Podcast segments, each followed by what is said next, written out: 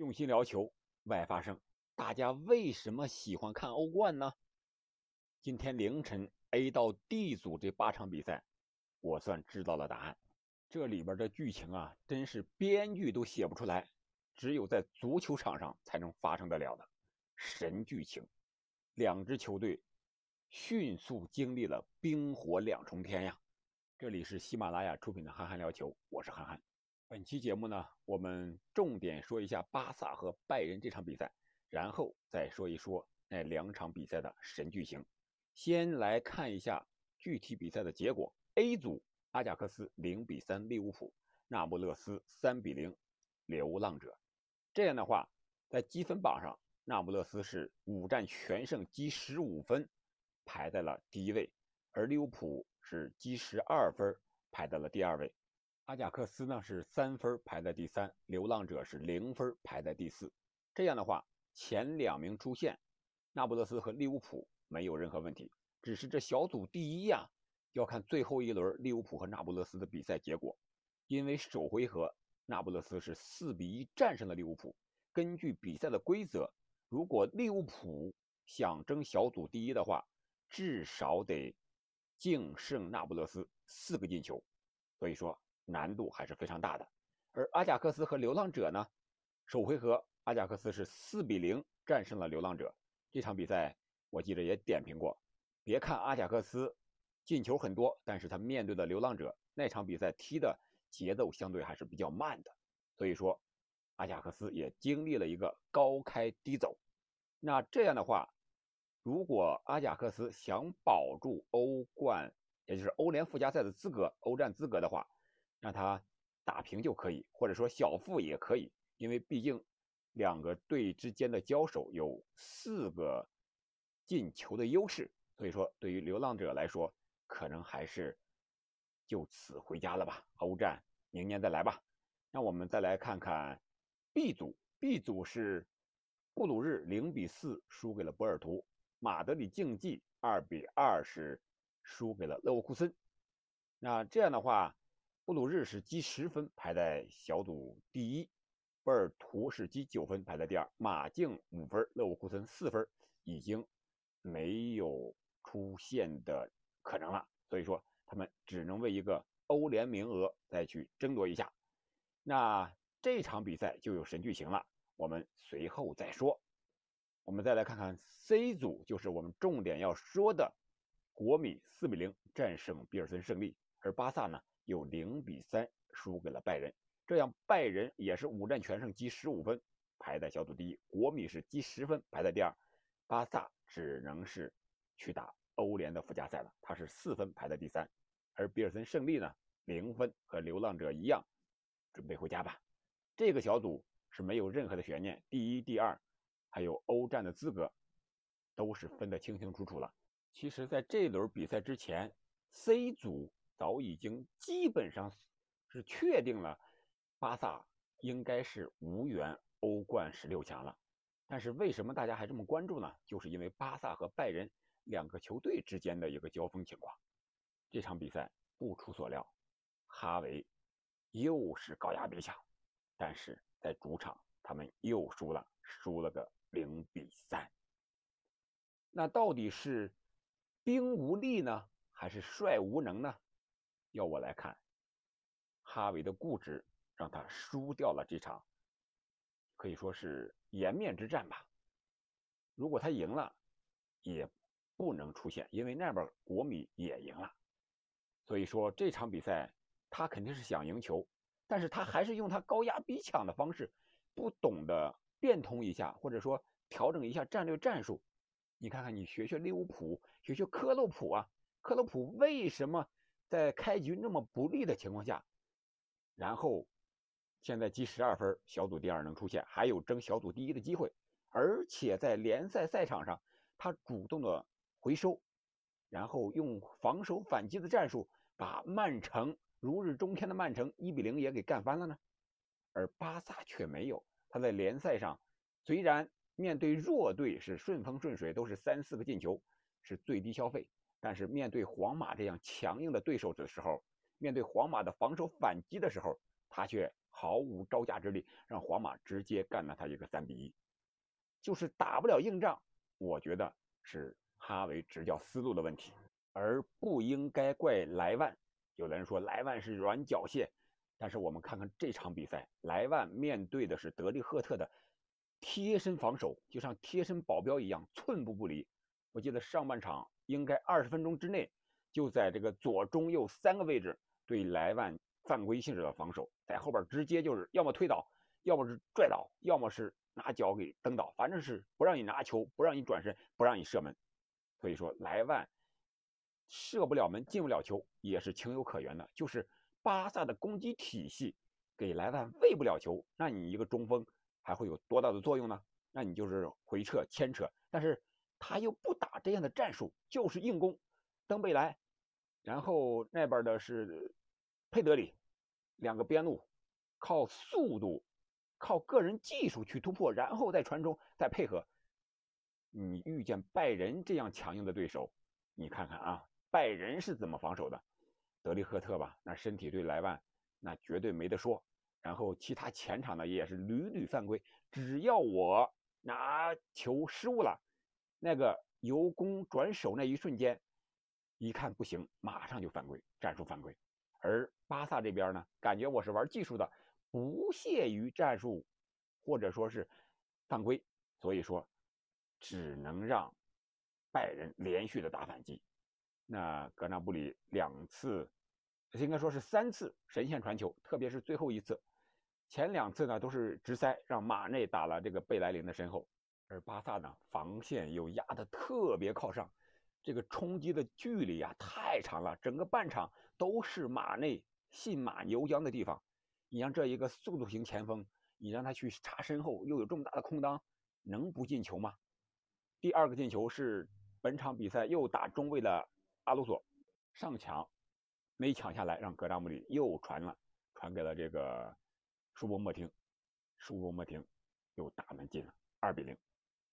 很简单的反击战术。那哈维不是不知道，他不是没能力，我觉得他还是对足球的这种追求吧，或者说对传控足球的这种追求上，让他没有去在后场去求变，或者说用密集防守，然后伺机反击这种方式去赢球。他还是想用那种既好看又能赢球的方式把这场比赛拿下来，结果让。拜仁打了反击了。从个人能力上讲，拜仁的个人能力啊，确实是也很强。但是巴萨也不弱呀。登贝莱对阵阿方，一个右边前卫，一个左后卫，这两个人是在场上斗法，非常的精彩啊。相互之间就感觉较上劲儿了一样。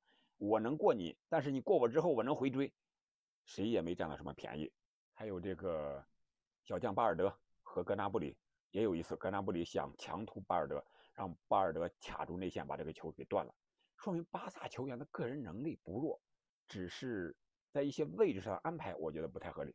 你比方说这个马克思阿鲁索，你让他去打中后卫，那你用的肯定是他的出球能力嘛？因为他防守能力本来就不行，你却去让他去打中卫，那正印的中卫都哪儿去了？人家会怎么想啊？那你让他上吧。我就不上了。皮克在下边，在那坐着，有点意思啊。这个镜头也给到了他，但是其他的也有中卫啊，虽然有受伤的，但是也有能打的。你让阿鲁索打满了全场，你让加西亚换下的是这个孔德，我不知道这个到底是什么意思了。这个哈维的这个用人上，我觉得还是值得推敲的这一块然后就是他是。用凯西替下了之前受伤的加维，啊，不是说这场比赛受伤哈，是上一场比赛受伤的加维。凯西呢，他是防守有硬度的。我们在看比赛的过程中，巴萨中场能够犯规的人也就只有凯西了。他是没办法，只能主动犯规。他是踢球这种风格，硬度怎么来就在这儿呢。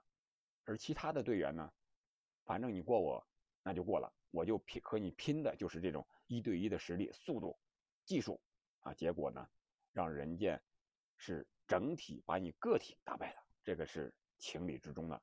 我觉得哈维啊，应该到一个弱队去带一带，练练是怎么搞防守的，怎么被别人摁着打，自己防守反击啊，把这个练好了，然后你再回来再带巴萨，我觉得那是另一种感觉了。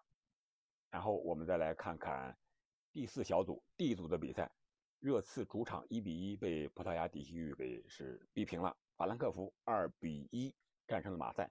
这样的话，热刺、葡萄牙体育、法兰克福、马赛积分是非常的相近啊。热刺第一，但是仅积八分；葡萄牙体育、法兰克福排在二三位，同样是积七分，而马赛呢是积六分。最后一轮这一小组。真的是什么事情、什么结果都有可能发生。最后一轮他们的对阵是葡萄牙体育对阵法兰克福，马赛主场对阵托特纳姆热刺。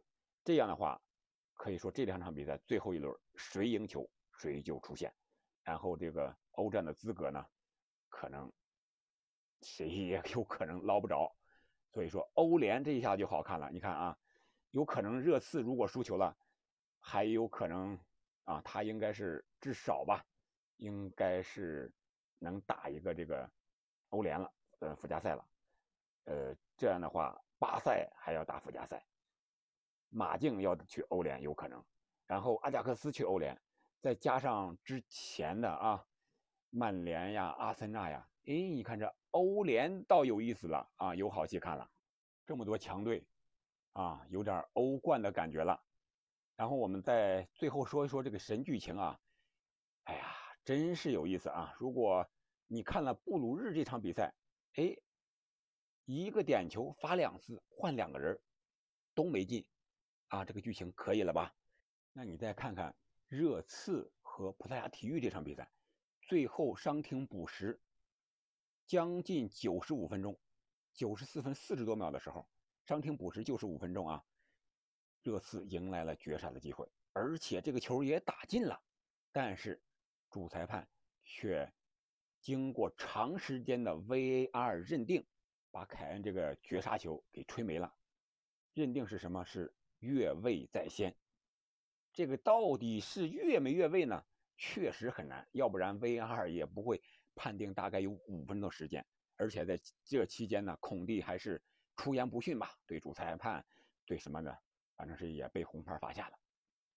一开始还是绝杀呢，孔蒂啊，一堆人在那高高兴兴的。然后五分钟之后，这个球没了，自己还被红牌罚下了。你说是不是冰火两重天？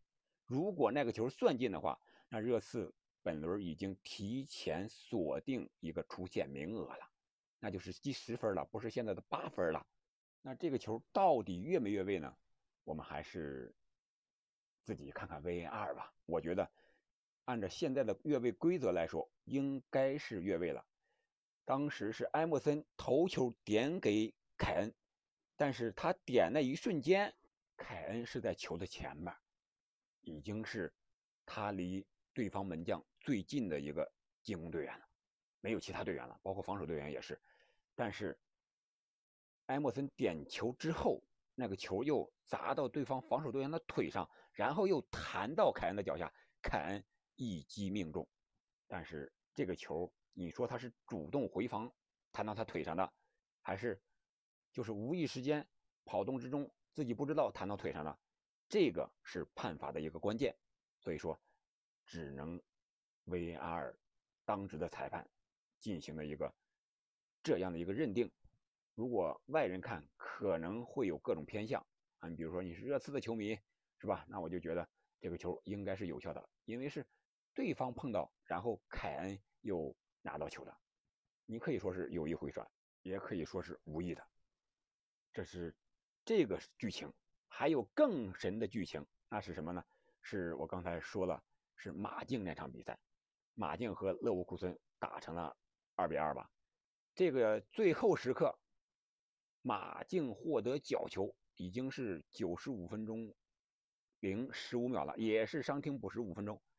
发完角球之后，勒沃库森把这个球解围了，然后又转回底线，裁判也吹停了比赛，比赛结束，大家都准备回更衣室了。镜头也交代到这个西蒙尼啊，准备往更衣室走，但是场上这个时候啊，这个德保罗就和主裁判去说：“哎，对方手球了，你为什么不判？”哎，这个时候这个呃 VAR 啊和他也沟通了，这个耳机里也传来声音啊，说是有疑似手球的啊这个行为，看看判不判。然后通过交流，他又回到这个小黑屋给的那个小视频里边看一下啊，确实手球了。那这样的话，他就获得了点球的机会。这个时候罚点球已经到了九十七八分钟了，这，哎呀，否极泰来呀！这西蒙尼也高兴的不得了。结果谁去主罚了？本场比赛表现最好的卡拉斯克，这应该没有任何问题吧？卡拉斯克。站到这个点球前，眼神非常的坚毅，目光炯炯。结果这个球罚出去之后，反而让对方的守门员给扑出来了。扑出来就扑出来吧，还有补射的机会啊！确实也有补射的人，十七号萨乌尔一个头球补射，结果是砸中横梁，砸中横梁，还没出界又弹回来了，还有补射的机会。二十三号雷尼尔多。再次用脚补射一个推射，眼看就要进球门了，结果这个球被自己的队员二十一号主罚点球的卡拉斯科用自己的脚给挡出来了。他自己在那儿当时还在懊悔呢，在那背对着这个进攻的方向啊，没有看到这个球是怎么来了，所以说这个球就推到他的脚上被挡出来了。这样的话。马竞只能是无奈的接受了这场平局，从而自己也就是最后一轮已经没有了晋级欧冠十六强的机会了。如果这场比赛他们赢了的话，那他们的积分将达到七分，最后一轮对波尔图，他们还是有机会的，只要赢球，还是能够小组第二出线的。你看看，这就是一个更加冰火两重天的神剧情吧？谁能想到？会是这样的一个结果，一个点球会发成这样，这就是欧冠的魅力所在，这也就是足球的魅力所在。好了，我们本期就聊到这儿吧，感谢您的收听，我们下期再见。